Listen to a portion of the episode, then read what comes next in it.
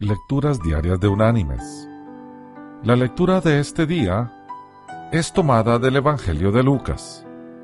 Allí vamos a leer del capítulo 5 los versículos 12 y 13, que dice, Sucedió que estando él en una de las ciudades, se presentó un hombre lleno de lepra, el cual, viendo a Jesús, se postró con el rostro en tierra y le rogó diciendo, Señor, si quieres, puedes limpiarme. Jesús entonces, extendiendo la mano, lo tocó, diciendo, Quiero, sé limpio. Y al instante la lepra se fue de él. Y la reflexión de este día se llama Amor incondicional. El soldado, quien finalmente regresaba a casa después de la guerra, llamó a sus padres a San Francisco y les dijo, Mamá y papá, voy de regreso a casa, pero tengo un favor que pedirles. Tengo un amigo que quisiera llevar conmigo. Claro, hijo, respondieron sus padres. Nos encantaría conocerlo. Pero hay algo que deben saber, dijo el soldado. Fue herido gravemente durante la guerra Pisó una mina y perdió un brazo y una pierna.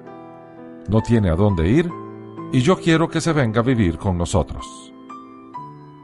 Lamento escuchar eso, hijo. Tal vez podamos ayudar a encontrar un lugar donde vivir. No, mamá y papá. Yo quiero que viva con nosotros. Hijo, dijo el papá, tú no sabes lo que estás pidiendo.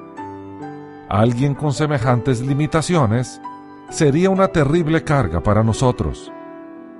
Nosotros tenemos nuestras propias vidas y no podemos permitir que algo así nos interfiera. Yo creo que tú solo deberías venir a casa y olvidarte de ese muchacho. Él solo encontrará una forma de vivir. A ese punto, el hijo colgó el teléfono. Los padres no escucharon nada más de su hijo. Días después, recibieron una llamada del Departamento de Policía de San Francisco. Su hijo se había muerto después de haber caído de la azotea de un edificio. La policía dice que fue suicidio. Los devastados padres volaron hasta San Francisco y fueron llevados a la morgue para identificar el cuerpo de su hijo. Ellos lo reconocieron, pero para su horror, también descubrieron algo que no sabían. Su hijo solo tenía un brazo y una pierna. Mis queridos hermanos y amigos, solo Dios ama con amor incondicional. El amor divino no discrimina, el nuestro sí. Por tanto, debemos amar con el amor de Dios y no con el nuestro. Que Dios te bendiga.